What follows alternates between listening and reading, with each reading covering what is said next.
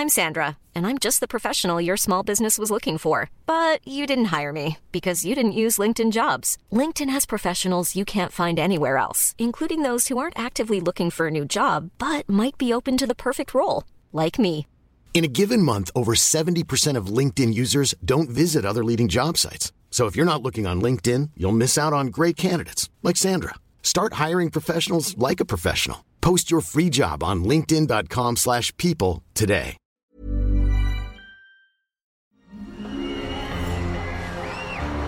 Arcadia Media. Elige tu lugar en este carrusel.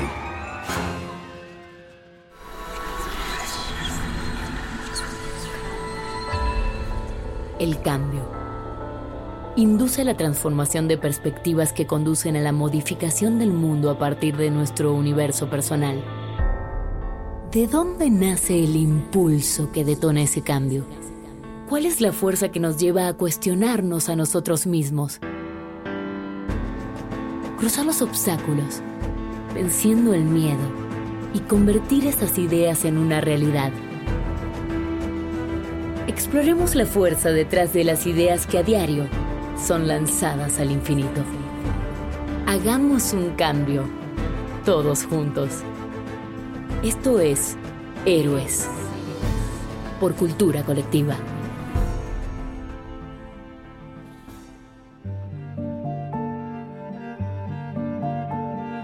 Bienvenidos a otro episodio de Héroes. Yo soy Luis Enríquez, director general de Cultura Colectiva. Y yo soy Jorge del Villar, director de contenidos de Cultura Colectiva. Con nosotros hoy está Epigmenio Ibarra, que es periodista y productor mexicano, fundador de la productora Argos, corresponsal de guerra en los 80s y en los 90s, creador de grandes novelas como Mirada de Mujer, dueño de Casa Azul, Facultad de Artes Escénicas y en general un ícono de la creación de contenido en México. Entonces estamos muy contentos. Bienvenido, Epigmenio. Muchas gracias, Luis. Muchas gracias, Jorge, por la invitación. Y yo también estoy muy, muy contento y muy honrado de estar con ustedes. Pues para empezar siempre nos gusta entender de dónde viene un poco tu personalidad, ¿no? Y para eso siempre decimos que qué fue lo que te traumó en la juventud o qué pasó en tu juventud que terminaste siendo periodista o corresponsal de guerra, ¿no? Si nos puedes describir un poco esa, esos primeros años, ¿no? Y, qué es lo que te apasionaba y de dónde viene esta, esta intensidad y pasión. Pues mira, me pasó la muerte. O sea, la muerte nos persiguió desde pequeños en la familia. Éramos como cronopios y famas, nosotros éramos los cronopios. Yo tenía siempre una corbata negra para mí y otra para mi primo, porque siempre había un tío y una tía que, o una primo que se moría. Y a mí se me murió una hermana a los ocho años de edad, ella, y luego mi padre cuando tenía 42. Apenas cumplidos 42 años mi padre y yo 17 y éramos una familia de primero ocho, luego fuimos siete después de la muerte de mi hermana. Y eso nos marcó porque nos tuvimos que unir para trabajar y salir adelante, siendo muy jóvenes. Y la enseñanza de mi padre estuvo muy ligada a la palabra del Evangelio iluminado por la opción preferencial por los pobres. Es decir, Sergio Méndez Arceo, Samuel Ruiz, Elder Cámara, mi padre estaba en un movimiento de cristianos progresistas con mi madre y todo el tiempo la enfermedad de otra hermana, la muerte de mi hermana, la muerte de mi padre, todo fue reforzando un sentimiento muy trágico de la vida, pero muy cristiano. También Unamuno, las lecturas estaban siempre orientadas en esa dirección. Y eso me hizo ver lo humano desde muy temprano, la fragilidad de lo humano y creo que me marcó. En ese sentido, por lo que estoy escuchando, como que esta relación con la muerte te hizo también valorar otras cosas y darte fuerza, ¿no? Para justo valorar y, y, como que siento que se liga mucho con la parte quizás de periodismo como corresponsal de guerra, que es esta constante relación con la muerte y al mismo tiempo con la importancia de las cosas, ¿no? Me gustaría unar en esta parte que dices sobre el tema cristiano, estos valores, o sea, cómo se veían esos valores en tu familia, qué tipo de acciones hacían, cómo se veían en el día a día. En el día a día era una cosa esencial la compasión. Yo tuve una hermana que nació muy enferma que murió a los 42 años, pero que nos decían que no iba a vivir tres años. Vivió toda la vida muy enferma, pero era luminosa y chingona. Y entonces nosotros desde muy pequeño le festejábamos el cumpleaños que cumplía en diciembre y la Navidad en junio, porque estábamos seguros que no iba a llegar. También la relación con la muerte nos detonó un sentido del humor muy negro, que tiene que ver con lo mexicano también, y que tiene que ver con esta experiencia. Pero esta cosa del entendimiento de lo transitorio de la vida y la necesidad de vivir cada instante con mucha profundidad, eso creo que nos marcó. La compasión también. El acercamiento al otro, a la otra. Desde muy joven en la Facultad de Filosofía, con un maestro extraordinario, Eduardo Nicol, nos hizo ver una cosa de latín que es extraordinaria. En latín no existe la palabra otro, se llama alter ego, el otro yo. Y entonces los valores del Evangelio, de la opción preferencial, es el respeto al otro, es el cariño al otro, que es tu otro yo. Es la asunción de la solidaridad como un principio, de la ternura como la solidaridad puesta en práctica.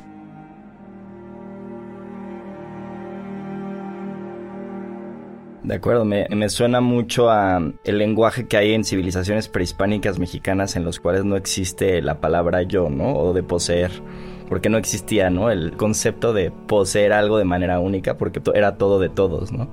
Me recuerda mucho eso. Oye, ¿y cómo se liga esta parte de tu carrera y de estudiar, ¿no? Este tipo de cosas. ¿Y cómo se fue forjando eso hacia adelante, ¿no? Hacia volverte periodista y, ir este, a esta parte de periodismo de guerra. Pues es una concatenación de casualidades, siempre una afición muy temprana a la política, con un bautizo de fuego, el 10 de junio de 1971. Yo estuve entre los estudiantes que fueron a esa manifestación. Yo llegué tarde porque trabajaba, como mi padre murió muy joven todos comenzamos a trabajar muy jóvenes y teníamos la casa en Polanco hipotecada y la decisión de toda la familia fue no perder la casa, porque consideramos que salir de esa casa era asumir la derrota. Entonces dijimos vamos a trabajar para pagar la hipoteca y para sobrevivir. Y los amigos de mi padre, que eran también de su misma onda, nos apoyaron y becaron a mis hermanos pequeños. Yo tenía un hermano de un año que ahora es un gran director de cine, porque tiene ese sentido de la compasión porque le decíamos que era el presidente del Club Nacional de Huérfanos. Murió, mi, padre murió cuando tenía un año.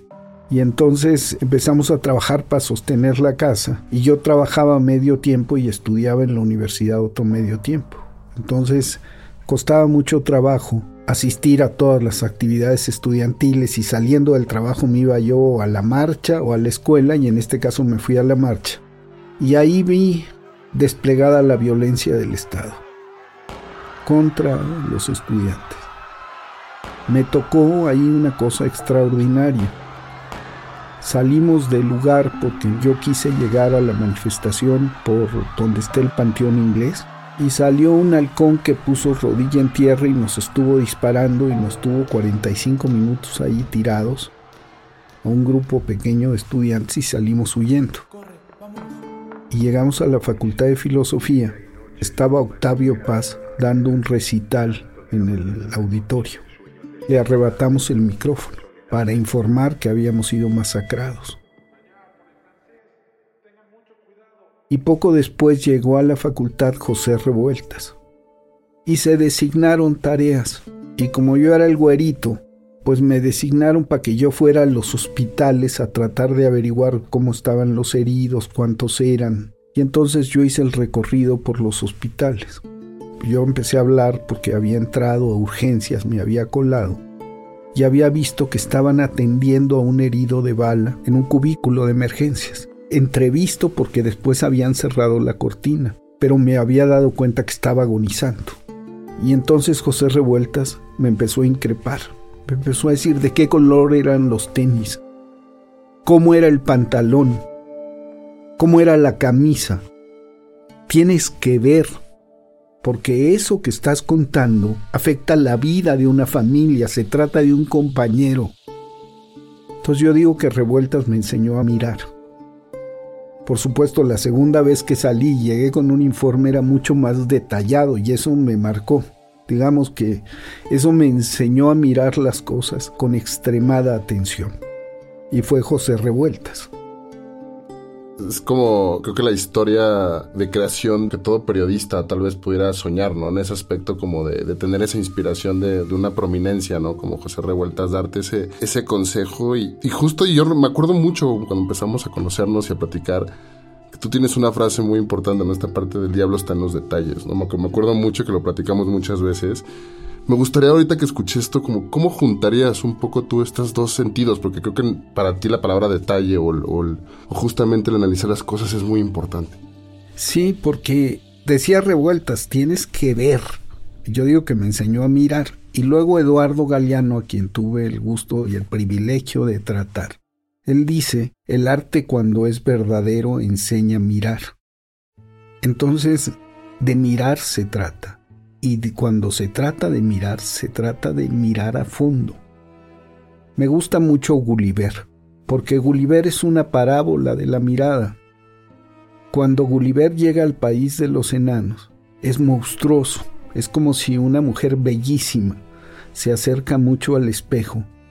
Su nariz que es este, armónica y equilibrada y precisa, pero cuando te acercas mucho al espejo se va a ver como un pedazo de carne enorme. Eso le pasaba a Gulliver. Cuando llega al país de los gigantes, lo consideran precioso. El detalle es la distancia, el detalle es el análisis, el detalle es el cuidado, es el desglose. Y nosotros somos detalles, somos sutilezas. Eso es lo que hay que aprender a ver para crear, o aprender a ver para contar, o aprender a ver para narrar historias. Hay que descomponerlas porque nunca cuentas todo, escoges lo que cuentas. Una escena en específico. Una escena o tú llegas y de todo este cuarto, yo escojo qué estoy viendo y escojo qué transmito a la gente. Esa selección parte del análisis de los detalles y del todo. En la guerra llegaba con mi material y Hernán Vera, mi socio, me decía, pues está muy chingón el combate que me cuentas, pero no está filmado. No lo puedo armar porque no tengo los elementos. Entonces siempre tienes que descomponer la historia en las partes necesarias para que se pueda contar, para que otro pueda entenderla y más todavía para que pueda vivirla. Y esos son los detalles. Visconti abría los cajones de las cómodas de las recámaras donde filmaba y decía aquí tiene que haber sábanas de 400 hilos, porque a la hora que jalas el cajón se tiene que sentir lleno, porque tiene que haber el rumor de la seda que choca, todo eso tiene que estar. Y la actriz que ve el cajón tiene que sentir lo que está ahí, hay un mensaje, todos los detalles son fundamentales. Y regresando a, tu historia, ¿no? A mí algo que me llama mucho la atención es que este tema de crear, ¿no? Una, una empresa de contenidos y, y, ser un pionero en ese sentido, pues digamos que quizás ahorita se ve un poco más sencillo, pero en la época en la que tú empezaste, pues había casi casi un monopolio, apenas, ¿no? Empezaban a existir algunas otras cosas. ¿Cómo fue para ti esa combinación también y de dónde viene esta esta fortaleza, ¿no? Para poder crear en esos momentos que no era tan sencillo, ¿no? Y cómo le hiciste, ¿no? O sea, ¿qué, qué trucos utilizaste? Bueno, en México hay muchos profesionales de la derrota, sobre todo en gente de izquierda. Yo soy una gente de izquierda de toda mi vida, por estos antecedentes cristianos, por el apostolado seglar, por todo lo que tú quieras. Y luego por el, anal, por el estudio en filosofía y el análisis de la sociedad y todo. Pero me fui muy temprano a El Salvador porque no me pude ir a Nicaragua. La realidad es que a Nicaragua no llegué. Qué bueno, me fui a El Salvador. Y en El Salvador viví una victoria.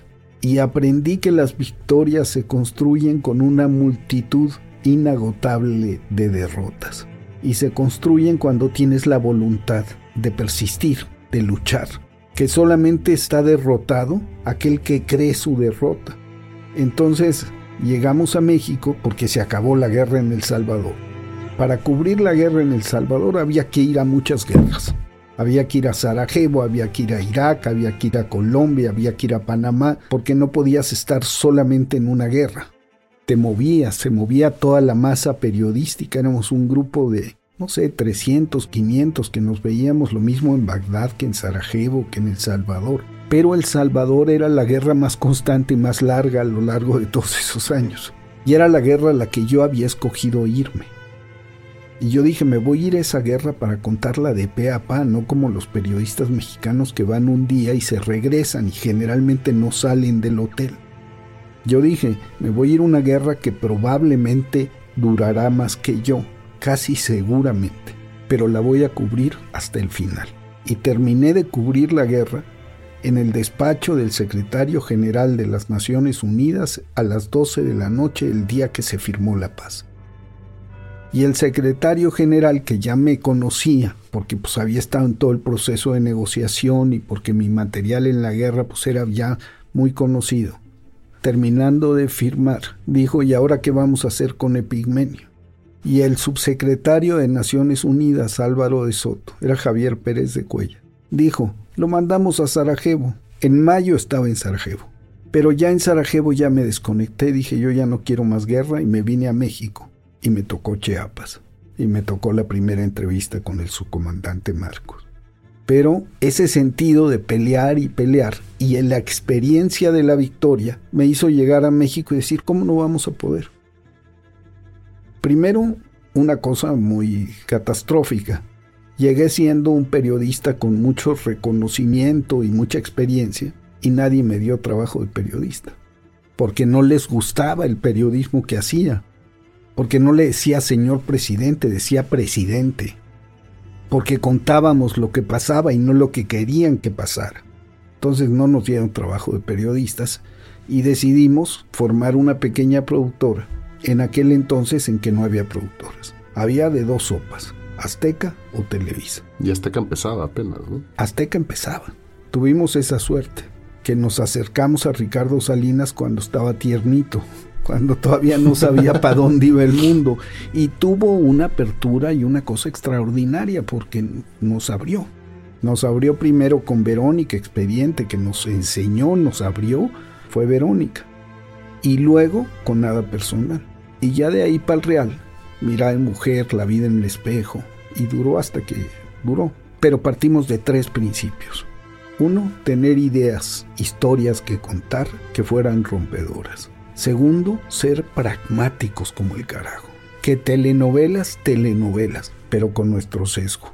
Que con Azteca, con Azteca.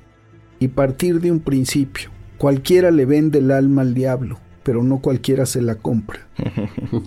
y lo hace sentir que hizo un buen negocio. Y tercero, hacernos de los fierros para contar las historias con libertad. Eso nos hizo distintos. Creo que esa parte que cuentas, ¿no? De la infraestructura, y yo cuando conocí tus estudios, ¿no? Gabriel García Márquez allá en Plane Hollywood, como luego, luego le dicen, pues uno piensa, ¿no? Cuando ves un creador de contenidos o como tú dices, no, pues todo debe ser como, ¿no? Que llegan trailers y lo rentan y no tienes como un control en inventario. Yo recuerdo haber entrado a ese lugar.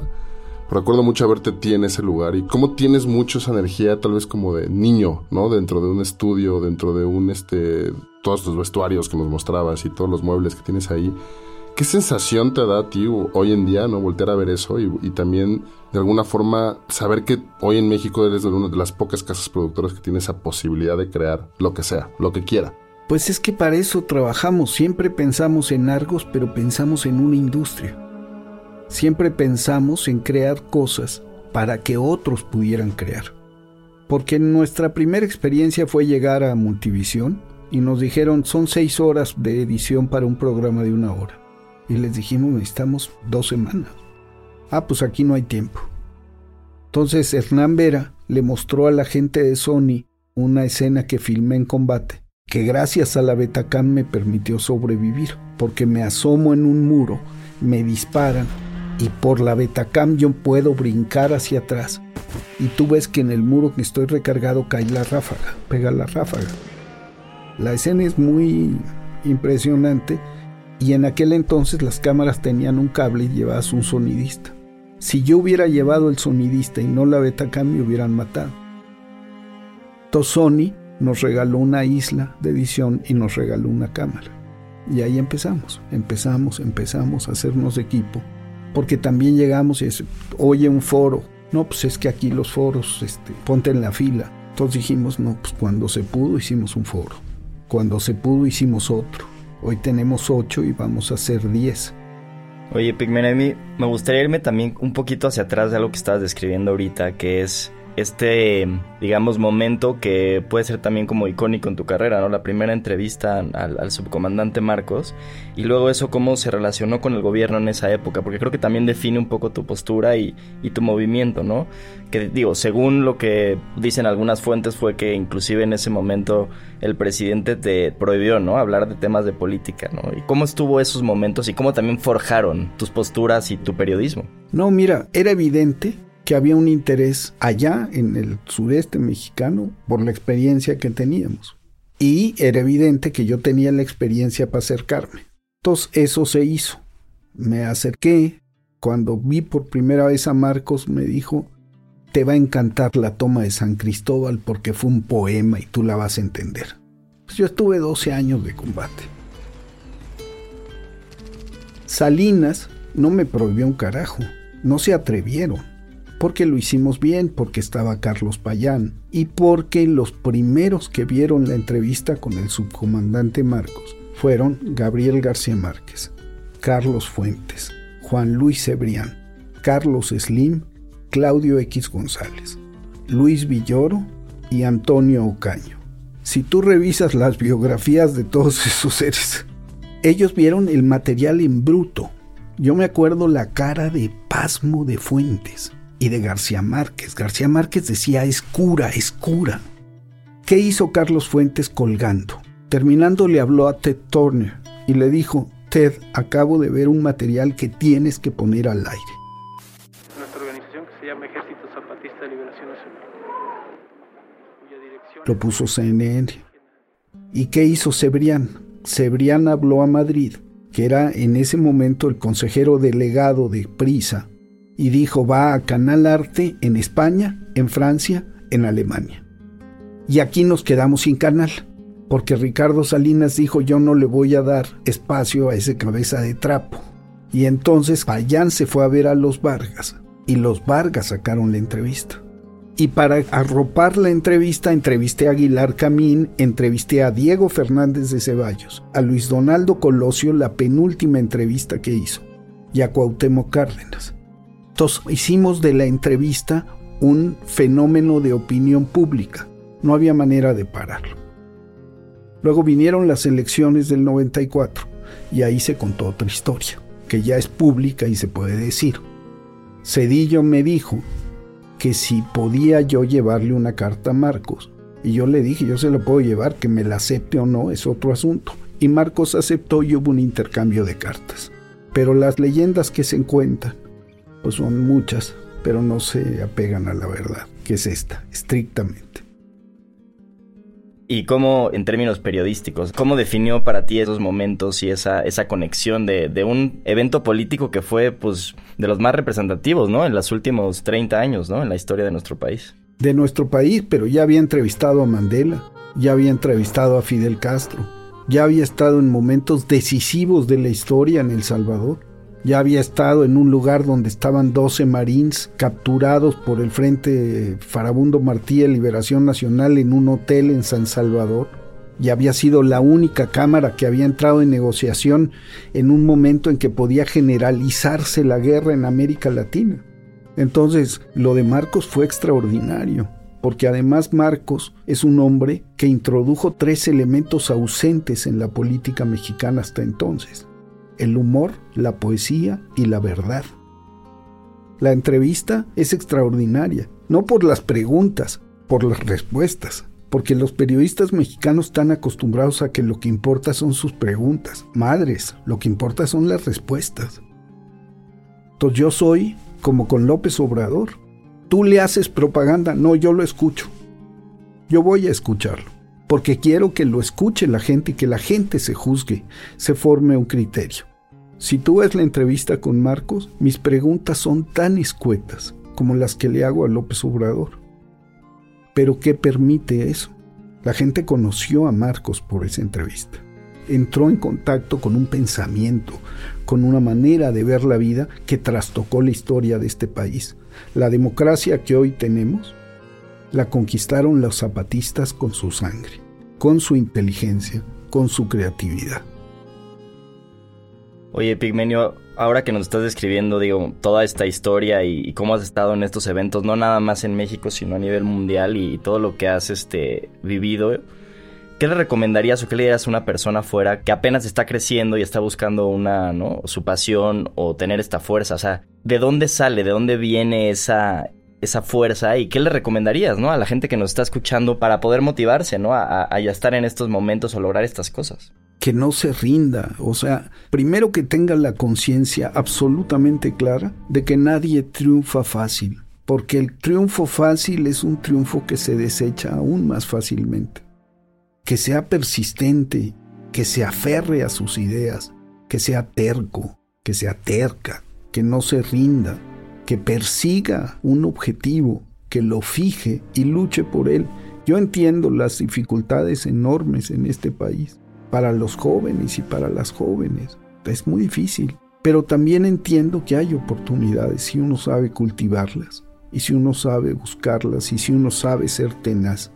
Para millones de mexicanos las limitaciones son brutales, porque la situación económica, la marginación, la desigualdad no nos pone el terreno parejo. Yo tuve, a pesar de la muerte de mi padre, pues nací en el seno de una familia de clase media acomodada y eso me puso en unas condiciones extremadamente favorables. No empecé de cero. Hay mucha gente aquí que empieza de cero y de menos cero, pero también esa gente sale adelante. Estoy fascinado con la historia de Benito Juárez. Yo les pido, les suplico que lean noticias del imperio de Fernando del Paso. Y entonces tú dices, un indio zapoteca de Guelatao, que no hablaba español, vence a Napoleón III. En este país se puede todo. Después de eso dices, ahí sí, ese sí es un ejemplo. Esos sí son huevos también. Eso sí es un ejemplo. Creo que a mí me, me, da mucha curiosidad y creo que, digo, haciendo como un poco relación al presente y lo que vives, ¿no? Con el conflicto y creo que esta parte de comunicación y el terreno donde se juega la política lo entiendes perfectamente bien, ¿no? Y creo que, ¿qué sientes cuando te dicen Goebbels? O sea, ¿cómo, ¿cómo es esa reacción y cómo también lo entiendes desde el punto de vista de comunicación, ¿no? Y creo que, yo creo que se ha hablado mucho respecto de eso, pero a mí me interesaría mucho cómo pues como también al final de cuentas esto es un territorio de, guerra, ¿no? Y al final de cuentas, ¿cómo lo vives tú y cómo también respondes ante eso de manera tú personal primero? ¿Cómo lo enfrentas? Fíjate, Jorge, que ahí hay una cosa muy interesante. A mí me dicen cerdo, me dicen perro, me dicen imbécil, me dicen senil, me dicen viejo, me dicen Goebbels. Y me lo dicen los que piensan como Goebbels, porque es una estrategia. Cuando tú torturas a un hombre, hay un libro que se llama El hombre, de Oriana Falachi, que cuenta el proceso de tortura. Y cómo el torturador lo primero que hace es empezar a reducir la dignidad del ser al que quiere destruir.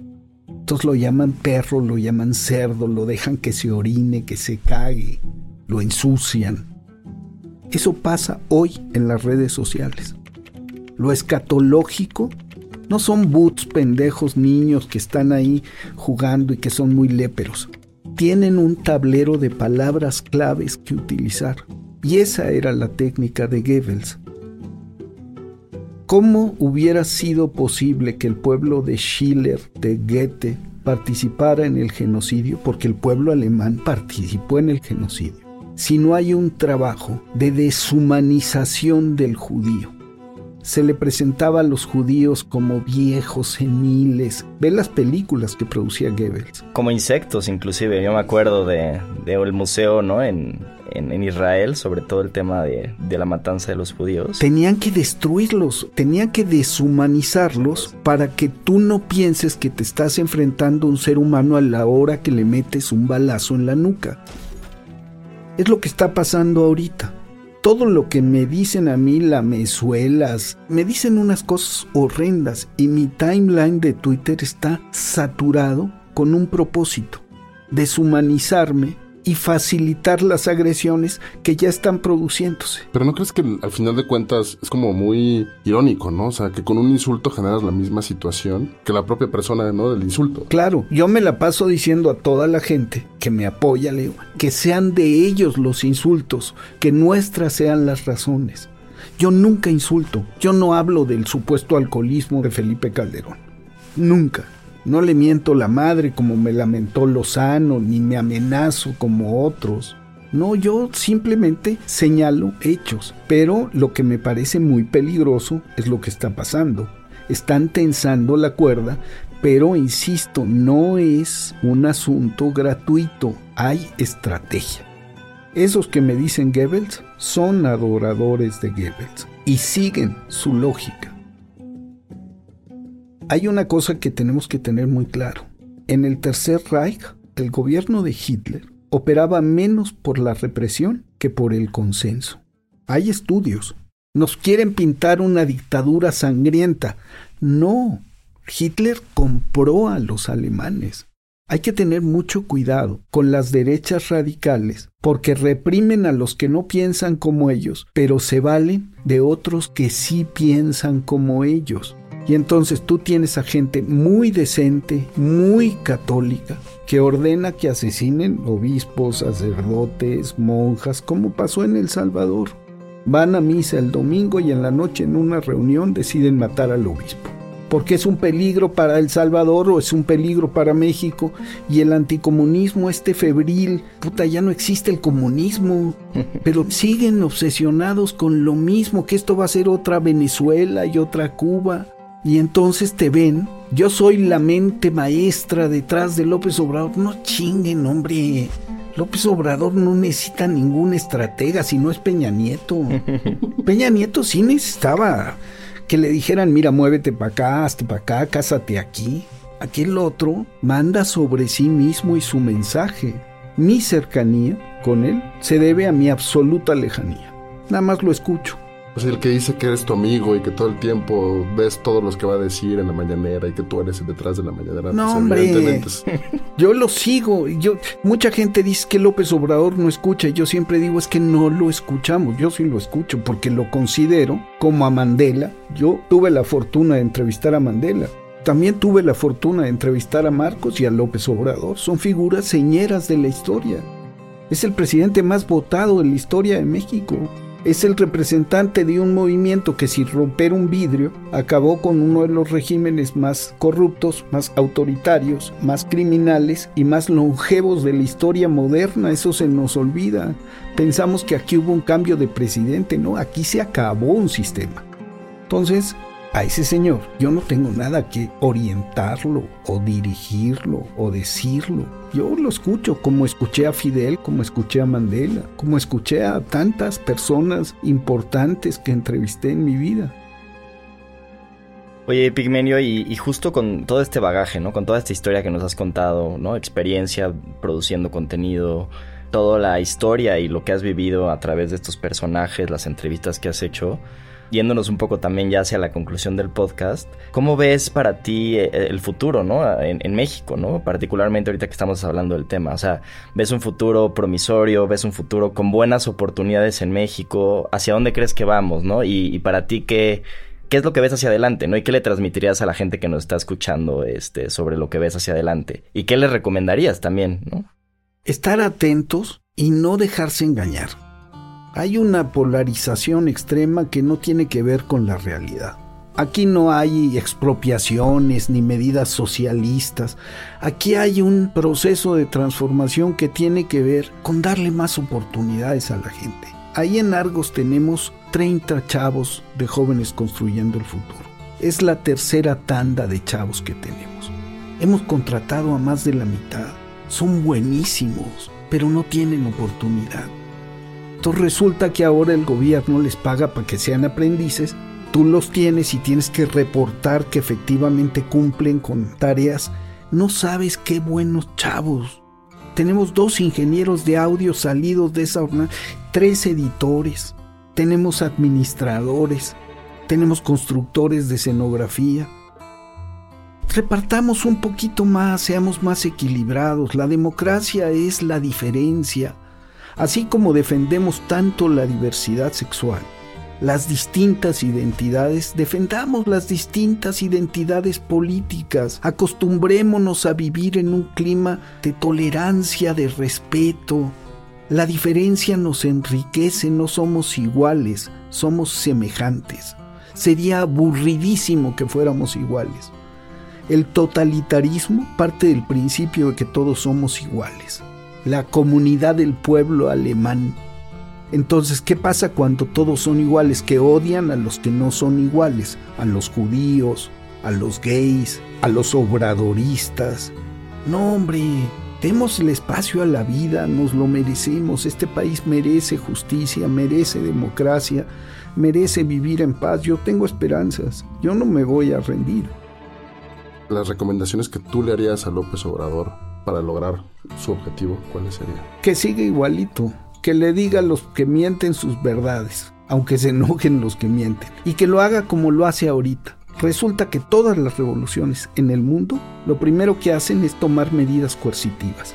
Controlan a la prensa para sobrevivir, porque es un choque entre dos sistemas. Entonces, para que un sistema prevalezca, el emergente tiene que controlar al otro. Aquí no tenemos eso. Aquí Aguilar Camín le puede decir a López Obrador que es un pendejo y un petulante. Y López Obrador en la mañanera dice pongan la parte que me ofende. Y le da más cuerda. Entonces tenemos un ambiente de libertad extraordinario. Frena puede marchar al zócalo las veces que quiera.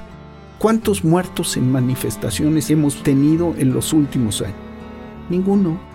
¿Cuántas expropiaciones de fábricas? ¿Qué les han quitado? ¿Cuántos periodistas han sido despedidos? Pues así es la democracia. Solamente en Timbuktu le pagaban tanto dinero a la prensa, en Albania. Aquí era un dinero.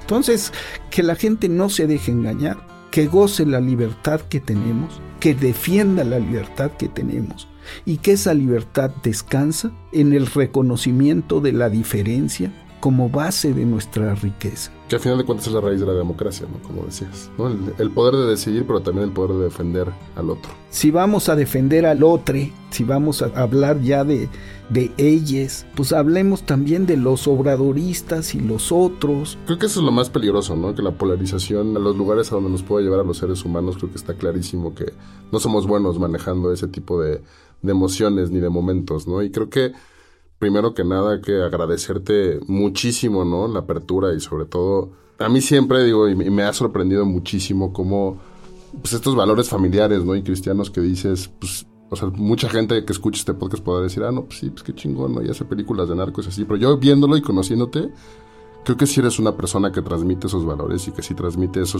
en su día a día y viendo tu compañía y la gente que trabaja en tu compañía y a tu familia, porque también eres una persona que creo que, lo, platicaba yo con Luis antes, ¿no? Creo que yo nunca había conocido un empresario de tu nivel, que el 80% de las juntas que yo he tenido las tuve contigo y con tu esposa y con tu hija, ¿no? Y eso, eso para mí es algo muy interesante porque creo que habla mucho del valor que le das a la familia, pero también creo que las mujeres han sido un papel muy importante en tu día a día. Y, me gustaría cerrar con esa parte, ¿no? Porque yo, tengo poca gente he conocido que esté tan rodeado de tantas mujeres y que haya hecho cosas tan chingonas con sus mujeres y con mujeres de alrededor, ¿no? Imagínate, mi madre quedó viuda con siete hijos de 39 años. A mi madre nos debemos, yo nací bajo una mujer fuerte, guerrera, estoy casado con una mujer excepcional, tengo hijas excepcionales. Mis compañeras de trabajo son fundamentales. Y te quiero decir que nosotros hacemos no series de narcos, hacemos series sobre la realidad. Sí, claro. Y la realidad es el narco. Y no solamente hacemos eso. De manera muy conveniente, desde Calderón me han dicho el narcoproductor. No, madres. Hablamos de la liga entre el poder y el narco. Lo que dijimos es lo que no dicen, por un lado. Y por el otro lado, nuestro tema fundamental. ¿Cuál es? La mujer. La mujer y la diversidad. Mirada de mujer, las Aparicio, Ingobernable, Infames, La vida en el espejo. La primera vez en este país que se contó un aborto al aire en televisión abierta fue Mirada de Mujer. La primera vez que se habló de la diversidad sexual y de un hombre que asume su condición de homosexual y le dice a su padre, yo no soy maricón, papá, yo soy homosexual. Y en este país se necesita ser muy hombre para ser homosexual. Lo hicimos nosotros en la vida en el espejo. Nos quieren, otra vez, simplificar, nulificar, colgar una etiqueta. Sí, hicimos el Señor de los cielos, pero hicimos demasiado corazón. De eso nadie se acuerda. Oscuro deseo. Oscuro deseo que vieron nada más 35 millones de cuentas de Netflix en el mundo, es decir, entre 65 y 70 millones de personas. Y sexo, pudor y lágrimas.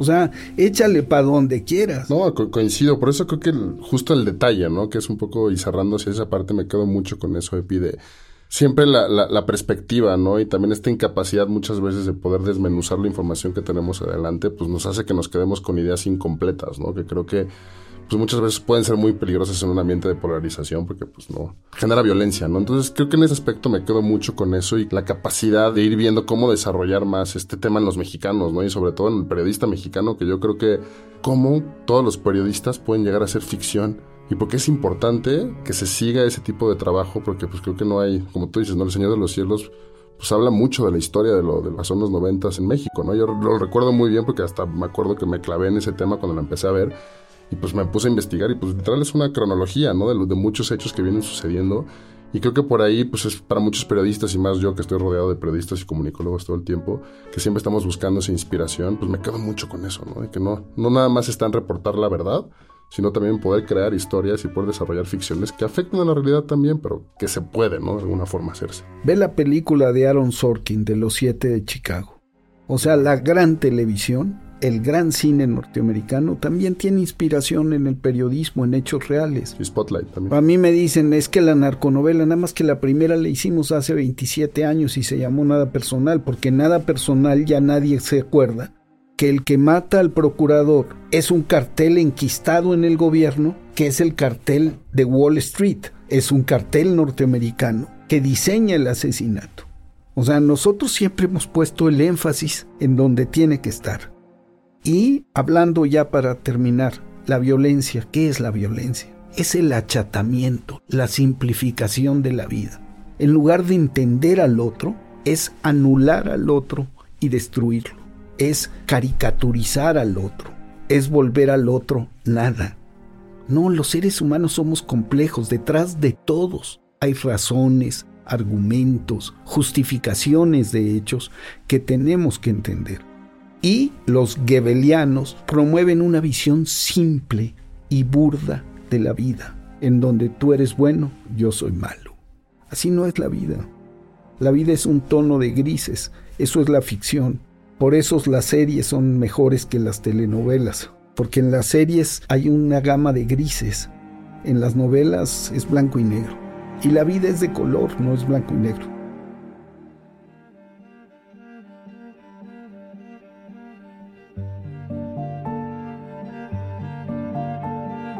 Pues muchas gracias, Epigmenio. Es un placer platicar contigo.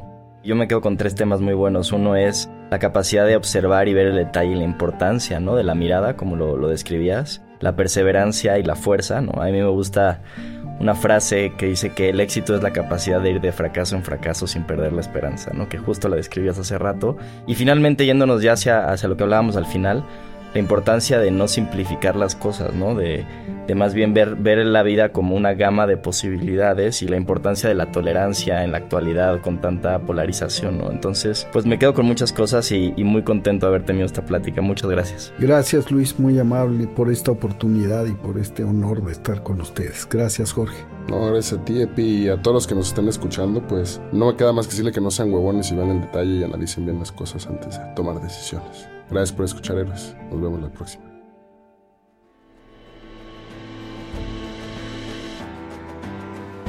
La última pregunta y la más importante es la que te haces a ti mismo. ¿Cuál es la diferencia entre la historia que acabas de escuchar y la tuya? Nada es imposible. Atrévete a ser diferente y sé el héroe de tu propia historia. Héroes por cultura colectiva. Con Luis Andrés Enríquez, y Jorge del Villar. Diseño de audio, Andrés Baena. Música original de Claudio Trejo Hernández. Producido por Luis Eduardo Castillo, en Webback Audio.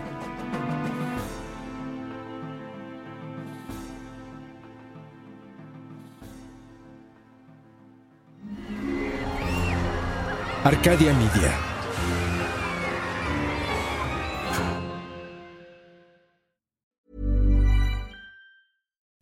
Would you like to look five years younger? In a clinical study, people that had volume added with Juvederm Voluma XC in the cheeks perceived themselves as looking five years younger at six months after treatment. Look younger, feel like you. Add volume for lift and contour in the cheeks with Juvederm Voluma XC. Reverse signs of aging by adding volume to smooth laugh lines with Juvederm Volure XC. For important safety information and to find a licensed specialist, visit juvederm.com. That's J U V E D E R M.com. Not for people with severe allergic reactions, allergies to lidocaine, or the proteins used in Juvederm. Common side effects include injection site redness, swelling, pain, tenderness, firmness, lumps, bumps, bruising, discoloration, or itching. There's a risk of unintentional injection into a blood vessel, which can cause vision abnormalities, blindness, stroke, temporary scabs, or scarring. Talk to a licensed specialist to find out if it's right for you.